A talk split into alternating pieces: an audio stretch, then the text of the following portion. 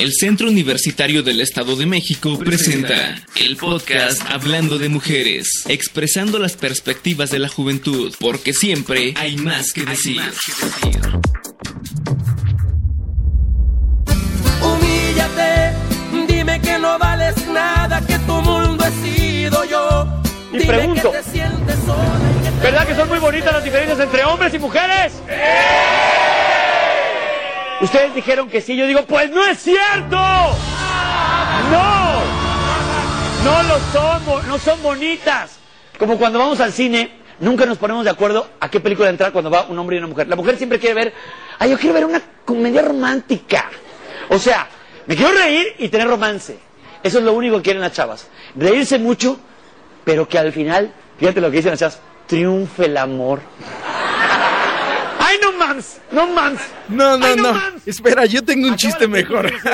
¿Qué? ¿En qué se parecen las mujeres a los huracanes? ¿Por qué lloras? En que llegan fuertes y salvajes y se van con tu carro y tu casa. ¿Qué es mejor, una pila o una mujer? Una pila porque al menos tiene un lado positivo. ¿Qué hace una mujer entre una lavadora y una secadora? Una foto familiar. ¿Por qué crees que las mujeres mueven la cabeza cuando piensan? Para que las dos neuronas que tienen hagan contacto. El otro día me dijeron que el alcohol tenía hormonas femeninas. Lloras por nada, conduces de pena y dices tonterías. ¿Qué es una mujer embarazada de trillizas? Es un kit de limpieza. ¿Por qué las mujeres menstruan? Porque la ignorancia se paga con sangre. Muy bueno. Oye, güey, no inventes. ¿Por qué las mujeres son así? ¿Cómo? Pues es que no inventes. Viejas canijas ni saben lo que quieren. Si eres bueno te ponen el cuerno. Y si eres malo te dejan por infiel. ¿Qué es lo que quieren? Es que sí sacan de onda. A veces haces algo y te tratan bien chido. Después haces lo mismo y te mandan a la goma. Ches viejas. Aparte se tardan mucho en arreglarse y siempre te hacen esperar tanto tiempo como pueden. Ah, pero no se nos ocurra llegar un minutito tarde porque se enojan. ¿Y todo para qué? Para que las encuentres con las mismas garras. No, la neta es que sí les ayuda el maquillaje. Bendito sea Dios que inventó el maquillaje. No, güey, porque cuando amaneces con ellas sí te llevas tu chascote que no inventes. Imagínate, crudo, con la idea de que te agarraste una vieja bien buena y al despertar ves una cosa horrible y sin la magia del maquillaje. Pues a poco te pones tan ebrio que ni te fijas. este, algo hay de eso, ¿eh? No me mires, no me mires, no me, no me, no me mires, no me mires, no me mires, déjalo ya. Que no me he puesto el maquillaje.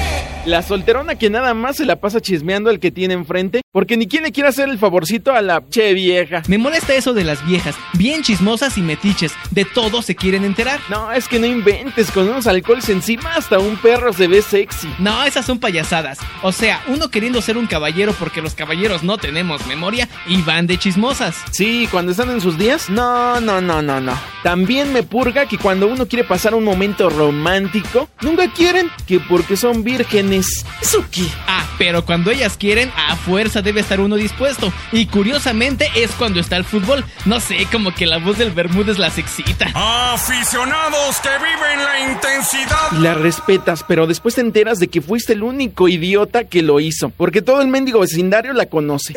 Esa estuvo buena, güey. Lo sé, es que se hacen las mustias. La neta sí, cuando andan en sus días, no manches, cambian de humor en un pinche segundo. Las abrazas y quieren que las sueltes. Y ya que no las explotan reclamando que nunca somos lindos con ellas, que nunca les demostramos que las queremos y cosas así. ¿Quién rayos las entiende? ¿Quién? Me chocan las viejas.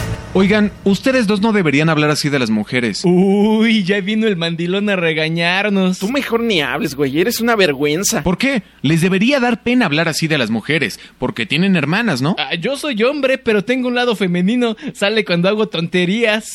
Esa estuvo buena, güey. Eso no es verdad. Las mujeres no son tontas. Yo pienso que las mujeres... de- Mira, el pensar en mujeres a uno lo hace tonto. Todavía piensa. Yo pienso que las mujeres desempeñan un papel fundamental dentro de la sociedad. Claro, preparar la comida, lavar la ropa y preparar la comida y lavar la ropa. No seas ignorante. El papel que han desempeñado las mujeres en la actualidad va más allá de lavar trastes y atender al marido. La liberación femenina es un movimiento que se inició desde principios de la historia y que continúa hasta nuestros días por medio de muchas voces y que se fue haciendo cada vez más fuerte por un grupo de mujeres. Por supuesto, en grupo para reunir más de dos neuronas. No seas idiota. Ok, señor Mandilón, continúe usted, por favor. Gracias, qué amable. Debido a los cambios políticos, económicos y sociales que surgieron según los historiadores en la revolución industrial iniciada en la década de 1870, en Inglaterra surgió el llamado movimiento de la liberación femenina, formado por un grupo de mujeres que tuvo la audacia en aquella época de protestar. ¿Ves? Nada más se juntan para chismear. No, güey, espérate. Ya se está poniendo interesante el asunto.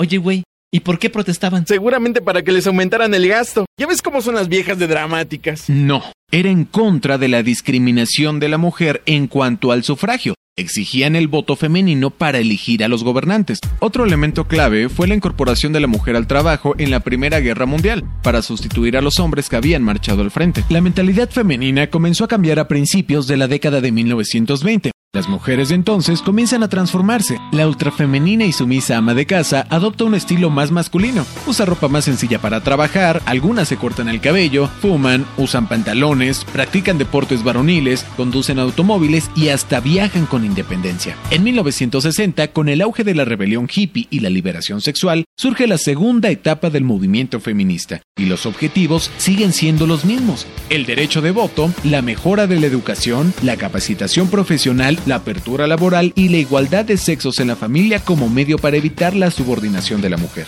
Las posibilidades vitales de la mujer en la sociedad han sido promovidas por innumerables filósofos, sociólogos, luchadores por los derechos y valores de los seres humanos, pero es en el ámbito de la salud, tanto física como mental, donde los cambios han tenido una repercusión positiva, mejorando su calidad de vida. ¿Y a poco sí hay mujeres importantes? Claro, a lo largo de los años se ha empezado a reconocer su valor individual como personas y profesionales. Tras luchas incesantes, las mujeres han ido ocupando los puestos que merecen. La muestra es que a principios del año 2007, una mujer, Nancy Pelosi, presidenta de la Cámara de Representantes de Estados Unidos, logró por primera vez en la historia del país que una mujer fuera elevada a la tercera autoridad constitucional, así como Michelle Bachelet, elegida presidenta de Chile, o uno de los mayores ejemplos del progreso de la mujer dentro de la esfera del mundo político, Eva Duarte Perón. Otro de los estandartes femeninos dentro del mundo de la política fue Margaret Thatcher, primer ministro británico, quien terminó por ganarse el apodo de la Dama de Hierro por su personalidad dentro del mundo político. Pero nada más son esas, ¿no? Claro que no. La lista de mujeres influyentes a lo largo de la historia va creciendo de forma considerable, conforme su lucha ha logrado más derechos. María de Nazaret, una verdadera musa para millones de personas en todo el mundo a lo largo de la historia. Isabel la Católica, que patrocinó el viaje que propició el encuentro entre dos mundos. La Malinche, que fue la fundadora y la que dio origen a México, al igual que la independentista mexicana Josefa Ortiz de Domínguez. También en esta lista tenemos a Isabela I, sin duda, una de las mujeres más influyentes de la historia y que presidió con mano firme la formación del Imperio Británico. Madame Curie, científica que obtuvo el primer premio Nobel para una mujer en 1903. Otra mujer que ha sido reconocida internacionalmente por su labor y que también recibió el Nobel fue la Madre Teresa de Calcuta, fundadora de las Misioneras de la Caridad. Indira Gandhi, estadista y primer ministro de India. Y eso solo por mencionar algunas. Y a pesar de que el 8 de marzo se celebra el Día de la Mujer, no debemos olvidar que ellas tienen la misma capacidad que los hombres. Ah, entonces cada 8 de marzo se celebra el Día Internacional de la Mujer. Así es, en el que se quiere rendir un sincero homenaje al esfuerzo y dedicación que todas las mujeres han realizado a lo largo de la historia, pero que también sirven para seguir reivindicando sus derechos. ¿Y cuándo empezó a conmemorarse el Día Internacional de la Mujer? Originalmente fue en 1910, cuando un grupo de más de 100 mujeres de 17 países se reunieron para presentar sus demandas. Aunque, por otra parte, para la ONU, el Día Internacional de la Mujer empezó a conmemorarse de manera oficial el 8 de marzo de 1975. ¿Y de quién fue la idea de que se celebrara ese día? A sugerencia de Clara Zetkin. ¿Por qué no otro día? La conmemoración del 8 de marzo hace referencia a los hechos que sucedieron en esa fecha, pero del año de 1908, cuando murieron calcinadas 146 mujeres trabajadoras de la fábrica textil Cotton de New York en un incendio provocado por las bombas incendiarias que les lanzaron ante la negativa de abandonar el encierro, ya que protestaban por los bajos salarios y las infames condiciones de trabajo que padecían. No inventes, todavía que las tenían trabajando bajo estas condiciones, ¿las mataron?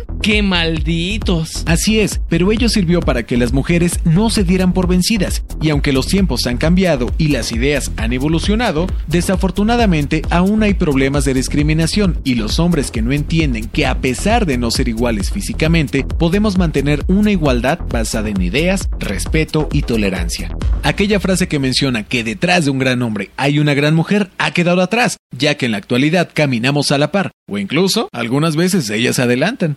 El Centro Universitario del Estado de México presentó el podcast Hablando de Mujeres, expresando las perspectivas de la juventud, porque siempre hay más que decir.